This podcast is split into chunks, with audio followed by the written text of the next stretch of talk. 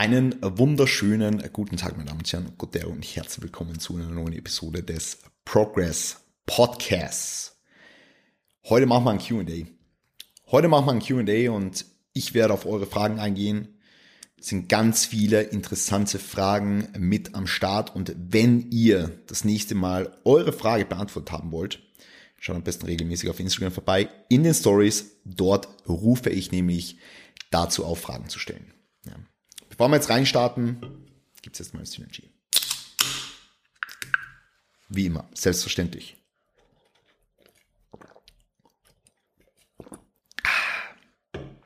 Heute im Geschmack Peach. Peach. Gut.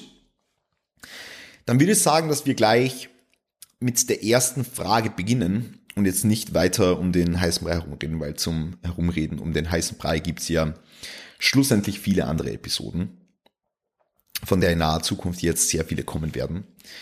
Starten wir mit der Frage, ab wann sollen wir als Einsteiger im Krafttraining mit Split-Training beginnen?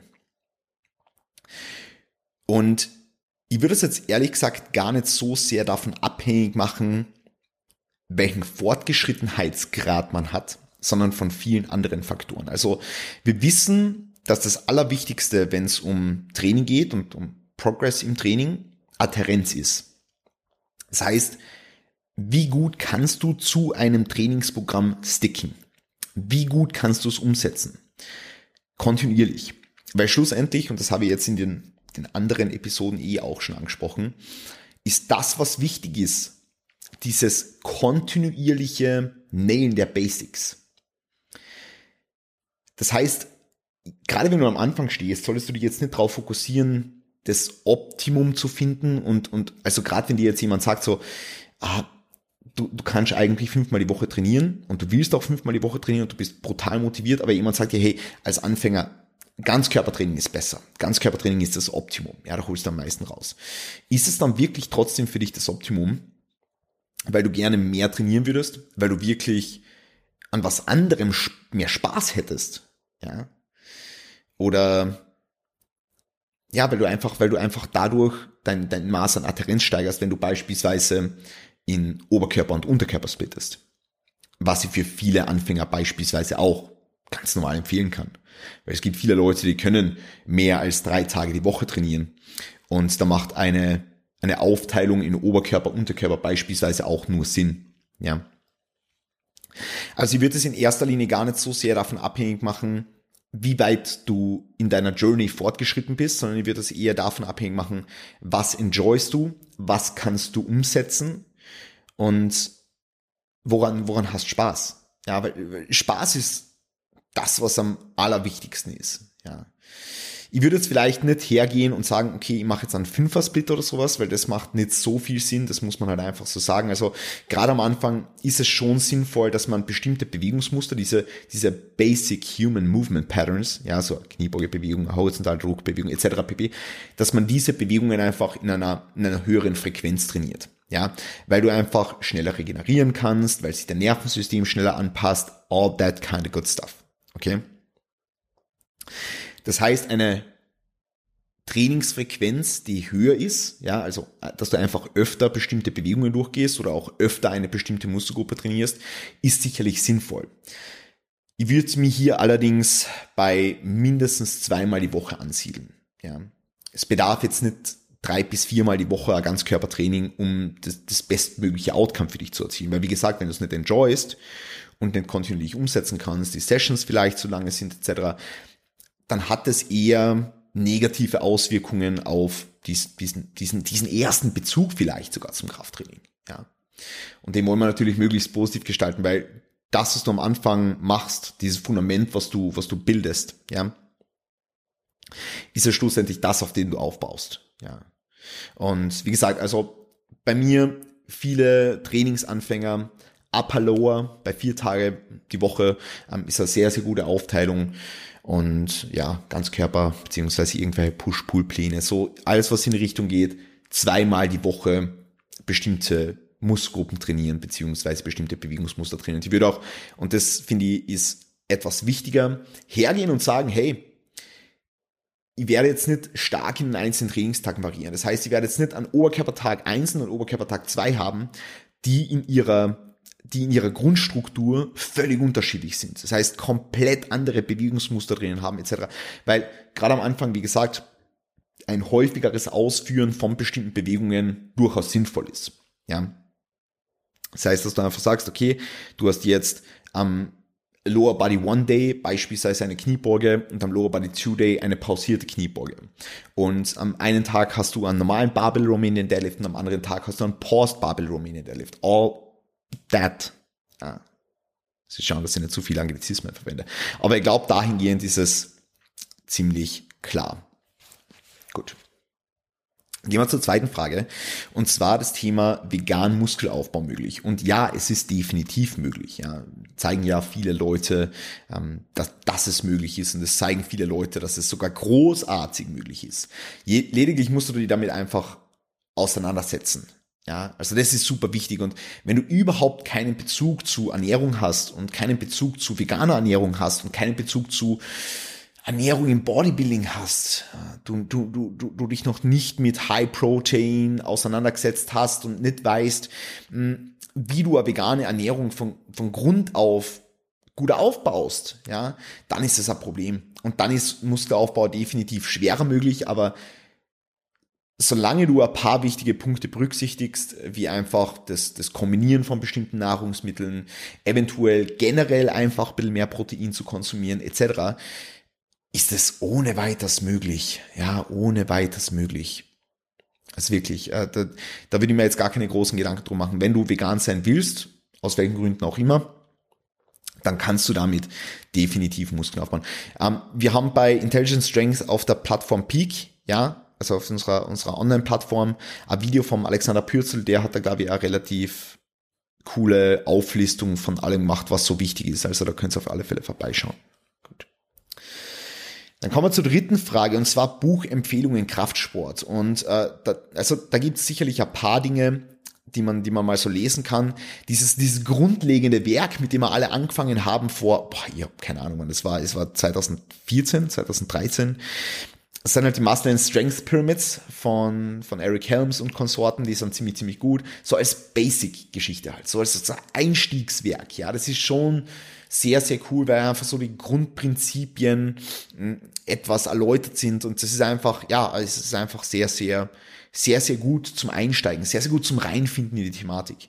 Dann natürlich äh, alle Bilder von Intelligent Strength, ja, also wirklich, wirklich alle Bücher. Ich kann jedes einzelne dieser Bücher wärmstens empfehlen. Also wirklich wärmstens, nicht kältestens, sondern wärmstens kann ich es empfehlen. Und das ist schon äh, mega, mega cool. Also jetzt Trainingsplanung 2.0 beispielsweise, ähm, mega, mega cooles Buch und da, also da kommt noch einiges. Ja, da kommt noch einiges. Und Bücher von Intelligence Strength kann ich wirklich, wie gesagt, alle ans Herz legen. Dann gibt's noch ähm, von APM, von AP Methods, ähm, von Freddy und vom Johannes damals. Also sind jetzt, sind jetzt glaube ich nicht mehr zusammen, also bei AP Methods. Aber da gibt's von AP Methods das Buch. Ich weiß nicht genau, wie es heißt, aber es gibt von AP Methods das Buch. Dort können Sie, glaube ich, sogar mit Chris 5 oder so, können Sie da 5% sparen. Bin mir jetzt nicht gerade ganz sicher, aber ich glaube, der Affiliate Code sollte noch gehen. Also einfach von AP Methods den, den Guide. Der ist auch ziemlich, ziemlich cool, ziemlich, ziemlich up to date. Und ja, ansonsten, ansonsten, ja, ist mir einfach, also bei Bücher, Bücher bilden halt immer zu einem bestimmten Zeitpunkt so den, den, den Status quo ab. Es gibt noch ein paar gute Sachen von Renaissance Periodization, ähm, die sind auch ziemlich gut. Mm, da muss man, also wie gesagt, man muss halt bei allem so ein bisschen differenzieren. Ja, man muss halt bei allem so ein bisschen differenzieren und natürlich alles, was man sich zuführt, kritisch betrachten. Ja, das ist super wichtig. Alles, was man sich zuführt, kritisch betrachten.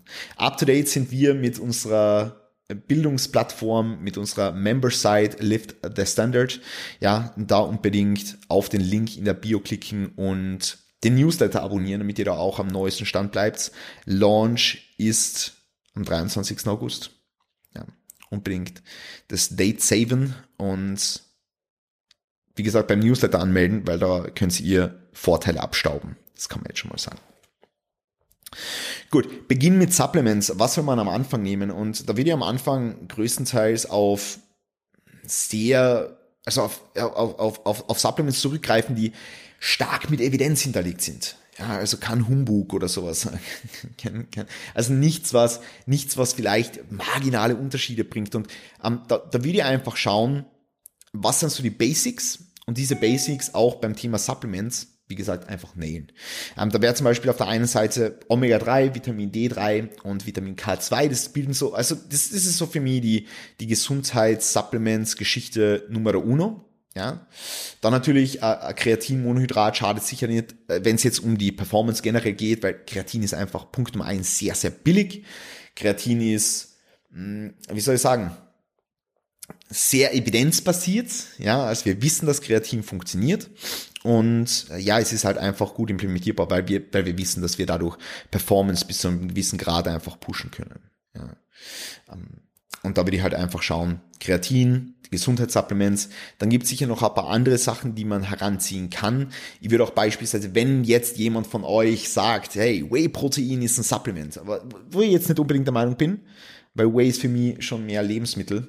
Ja, aber wenn jetzt jemand sagt, Whey ist ein Supplement, äh, also wir wissen, dass viel Protein wichtig ist und wenn ihr nicht auf euer Protein kommt, dann äh, nehmt halt ein Whey-Protein. Ja, so. Ist jetzt nicht so, nicht so tragisch. Also ich kann es, ich kann es Naked Whey generell alle anderen Supplements auch von, von Power Fitness Shop sehr empfehlen. Ja, sehr empfehlen. Und ihr könnt dort auf alles mit Chris 10, 10% sparen. Das ist auch noch das Beste dran. Und wie gesagt, ich stelle mich nur hinter Firma, wenn ich der Meinung bin, dass sie wirklich fucking gut ist. Und TNT ist es. Ja. Genau. So viel dazu. Um, aber ansonsten, also ich bin jetzt nicht der Meinung, dass wenn man am Anfang vielleicht auch, auch noch nicht die finanziellen Mittel hat, dass man sich äh, jegliche Supplements leisten kann oder leisten will, dann will ich jetzt nicht unbedingt auf Ashwagandha zurückgreifen oder irgendwas. Ähm, das würde ich dann eher so szenarienbasiert machen. Also wenn du merkst so, äh, dass das Trainingsfatigue sehr hoch ist und zwar regelmäßig, dass das Stress im Alltag sehr hoch ist und dass auch vielleicht der Schlafbild darunter leidet, dann kann man mal mit einer Ashwagandha probieren, oder? Dann kann ich mal jetzt im Hinblick auf den Schlaf beispielsweise Melatonin supplementieren etc. pp.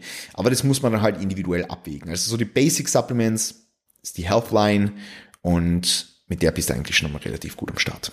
Ja. Gut. Stimmt es, dass zu viel Gemüse die Taille breiter macht?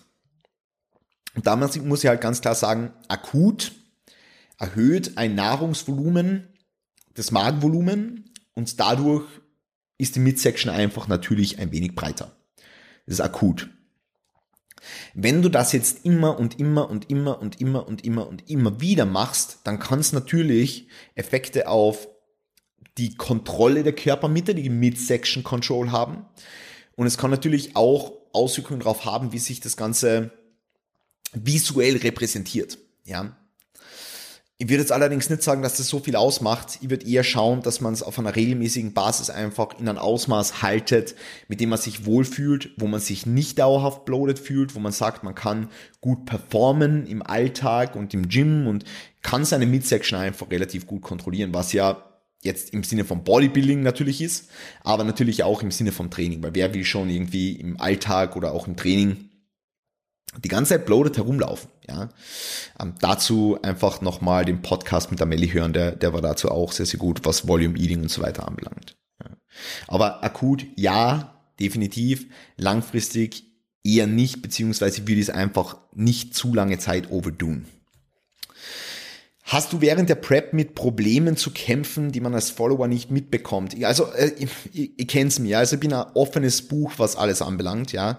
Könnt ihr mal sagen, ob ihr das enjoyt oder nicht, dass ich euch das alles sage. Äh, aber ich bin ein offenes Buch, für mich ist Transparenz unfassbar wichtig, sowohl im Hinblick auf irgendwelche Nebenwirkungen von, von, von PEDs, als auch im Hinblick auf die Prep im Allgemeinen und also ich habe euch eh im Prep-Update alles mögliche erzählt von Erektil, also erektile Dysfunktion ist nicht, aber ich habe auch in der Vergangenheit über erektile Dysfunktion geredet.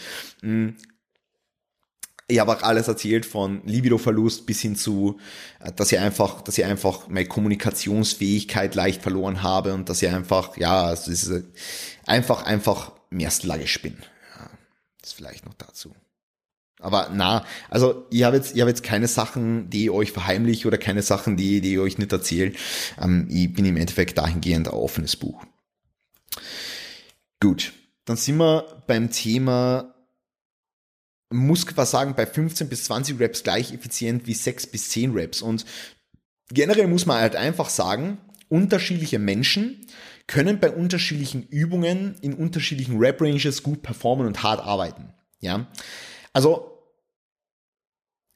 vom, vom, vom, vom wissenschaftlichen Aspekt her wissen wir, dass solange die RPI stimmt, beziehungsweise die Nähe zum Muskelversagen, es keine große Rolle spielt, ob wir jetzt 6 Reps machen, 10 Reps machen, 15 oder 20. Ja.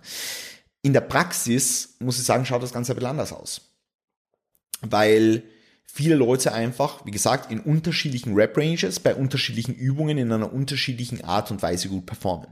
Nehmen wir jetzt beispielsweise Seitheben her. Seitheben mit 6 bis 10 Wiederholungen ist sehr, sehr schwierig in einer akkuraten Art und Weise mit dem gleichen Maß an internen Stimulus ans Muskelversagen zu bringen, wie jetzt beispielsweise mit 15 bis 20 Reps.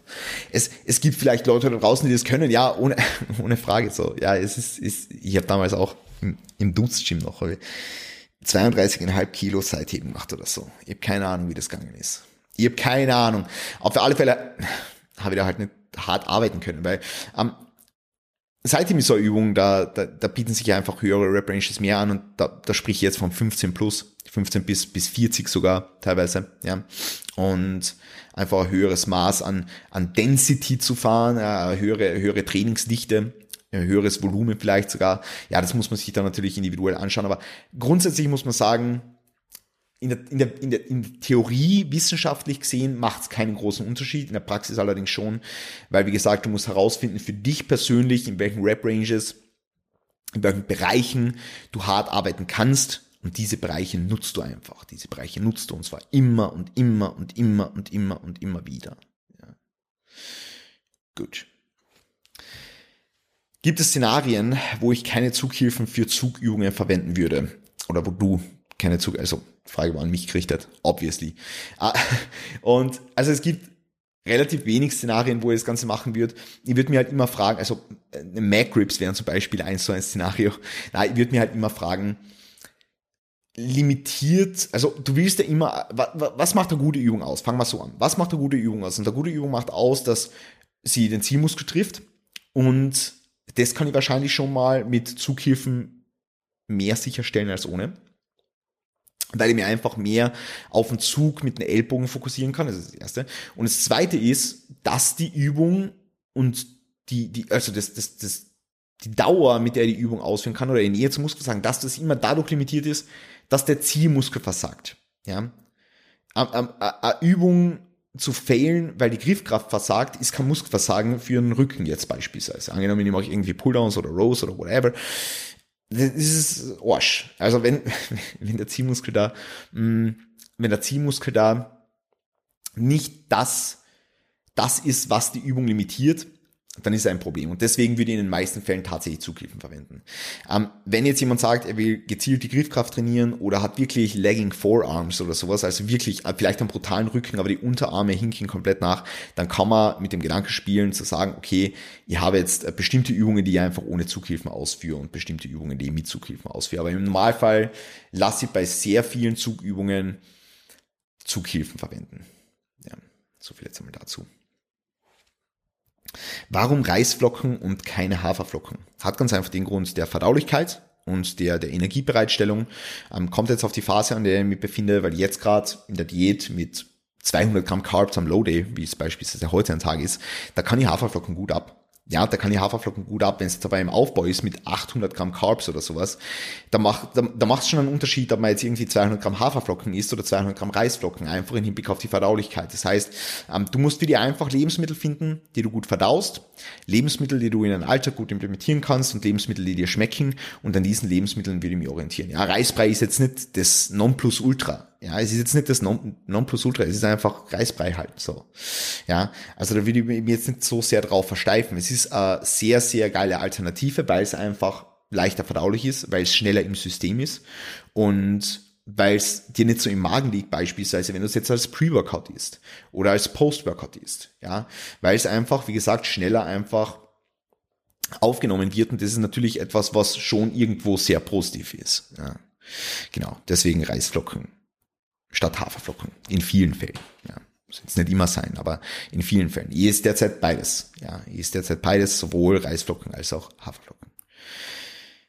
Gut, Leg Press ist extrem belastend mental und trotzdem sieht das Video wie vier Reps in Reserve aus. Was du, also grundsätzlich muss man sagen, so ein Leg Press und der Beinstrecker sind so die zwei Übungen, die mental am belastendsten sind, wenn es in Richtung Muskelversagen geht.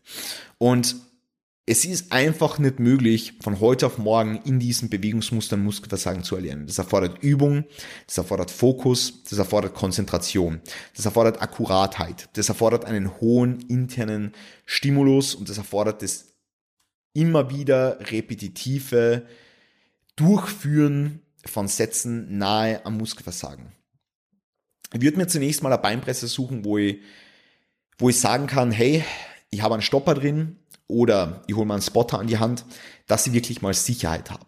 Dass ich wirklich mal Sicherheit habe. Weil wenn ich jetzt eine Beinpresse habe, wo ich keinen Stopper habe, beispielsweise 45 Grad Beinpresse, ähm, die jetzt nicht von Hammer Strength oder Techno Gym ist, weil die haben glaube ich alle einen Stopper drin, aber eine ganz normale 45 Grad Beinpresse und ich laufe Gefahr, dass wenn ich fail, dass ich in dieser Beinpresse erschlagen werde, dann ist das schon mal keine gute Ausgangslage für ein Pushen äh, meiner selbst ans Muskelversagen. Das heißt, ich muss ja einfach drauf schauen, dass mal die, die Maschine beziehungsweise das generelle Setup stimmt. Da muss ich ja mal lernen, was es heißt, akkurat zu sein. Das heißt, den, die, die, die Last auf den Zielmuskel zu bringen und nicht einfach nur den Schlitten von A nach B zu bewegen. Weil den Schlitten von A nach B zu bewegen, ist auch nicht Muskelversagen. Das ist einfach nur moving weights from A to B. Ja, vielleicht noch mit ein bisschen Körper wippen und dann vielleicht noch ähm, den den, den Bauch äh, beim, beim Runterkommen in die unterste Position rausdrücken, sodass ich Weichteilhemmung habe und so weiter. Schau, dass du einen guten internen Stimulus setzt und geh genau mit diesem Mindset rein. Und dann mach's einfach immer wieder. Setz dir zum Ziel, jeden, jeden Satz und, und jede Woche mehr zu machen. Mehr Reps, mehr Gewicht. Äh, schau, dass du akkurater wirst, etc. Schau, dass du dir langsam drauf hinarbeitest. Und Techniken, die man da beispielsweise anwenden kann, sind sogenannte Muscle Rounds, sind Ramp-Up-Sätze und Widowmaker-Sets. Ja? Widowmaker-Set ist einfach nur das Durchführen von einem Constant Tension-Satz und dann anschließend ist auch Durchführen von, von Intraset-Pausen, ähm, bis du failst. Ja? Ein Muscle Round ist ein 6 mal 4, ja, also du nimmst ein Gewicht, was du so um die 10 mal bewegen kannst und dann machst du sechs Clustersätze mit jeweils vier Wiederholungen und wenn du beim wenn du nicht failst innerhalb der Cluster, dann machst du den letzten Satz all out, also mit, mit vier plus Raps. Das heißt, du machst ein, ein M-Rap im letzten Satz, was dann in weiterer Folge auch dazu führt, dass du failst. Und ähm, das, das nächste ist dann noch ein Ramp-Up-Satz. Da können wir zum Beispiel so sagen, du machst x bis sieben Sätze. Ja, das heißt, du machst mindestens einen Satz und Maximum sieben Sätze steht, schreibt dir das so, schreibt dir das so auf, ja, x bis sieben Sätze mit zwölf Wiederholungen und du machst einen Satz einfach nur mit zwölf Wiederholungen und wenn du die zwölf Wiederholungen geschafft hast, erhöhst du das Gewicht für den nächsten Satz und wenn du sie nicht geschafft hast und gefällt bist, beendest du die Übung. Das heißt, es kann sein, dass du im ersten Satz 250 für 12 machst, im zweiten Satz 260 für 12, im dritten Satz 270 für 12 und dann failst du. Und dann war's das und du hast die Übung mit vier Sätzen beendet. Und das führt dazu, wenn du das immer weiter machst, dass du irgendwann failen wirst. Und das ist ein, ein, eine sehr, sehr coole Technik, die man heranziehen kann, um eben Muskelversagen beispielsweise in der Beinpresse zu erlernen. Und wie gesagt, du musst einfach, musst einfach den Kopf ausschalten und einfach nur pushen. Ja. Warum trainierst du in verschiedenen Gyms? Äh, ich glaube, das habe ich in einem YouTube-Video schon mal erklärt. Ähm, ich merke halt jetzt in der Prep, dass das Gym sehr viel ist. Ja, also einfach vom, vom umwelttechnischen Aspekt her, vom sozio-kulturellen Aspekt her. Ich habe sehr viele KundInnen im Gym. Ich habe sehr viele Leute, die ich natürlich kenne im Gym. Und zurzeit, wie gesagt, in Kombination mit meiner äh, weniger vorhandenen Kommunikationsfähigkeit hm, ist mir das einfach zurzeit zu viel. Ja, also zu viel Laute, zu viel, ähm, zu viel, zu, zu viel Damm-Damm einfach. Ja, jetzt wird's eh besser, einfach aufgrund der Tatsache, dass ich nicht mehr im Gym arbeite. Ja, weil ihr einfach zu viele Tage schon im Gym war und deswegen bin ich jetzt eh wieder öfter im Gym. Ja, aber wie gesagt, jetzt war es in der vergangenen Zeit halt so, dass das äh, so, ja, dass das jetzt so war. Ja, genau. Deswegen trainiere ich einmal im Top Gym, einmal im Dust Gym. So, im Großen und Ganzen. Wie wichtig ist für dich Mealtiming? Die Frage habe ich auf Instagram beantwortet in einem Instagram-Post. Ja, ähm, wer mir auf Instagram nicht folgt, bitte unbedingt abchecken.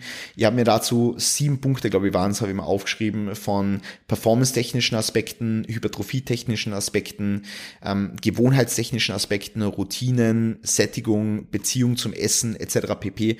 Das sind alles Dinge, die für mich super, super wichtig sind. Deswegen, um jetzt eine ganz kurze und bündige Antwort drauf zu geben, Mealtiming Timing ist für mich super wichtig. Ja. Und das heißt jetzt nicht, dass Mealtiming inbegriffen hat, dass ich jeden Tag meine sechs Mahlzeiten esse, sondern das heißt einfach nur, dass Mealtiming für mich einen, einen Stellenwert hat, der definitiv nicht zu vernachlässigen ist. Ja. Aber wie gesagt, mehr dazu in meinem Instagram-Post. Generell muss ich sagen, freut mich, dass ihr bis hierher zugehabt, zu, zugehabt. Perfekt. Zugehört habt. Äh, wenn euch das Ganze gefällt und wenn ihr diese, diese Podcasts enjoyt, dann würde es mich unfassbar freuen, wenn ihr ganz kurz einen Screenshot macht oder so und das Ganze in eurer Instagram Story teilt.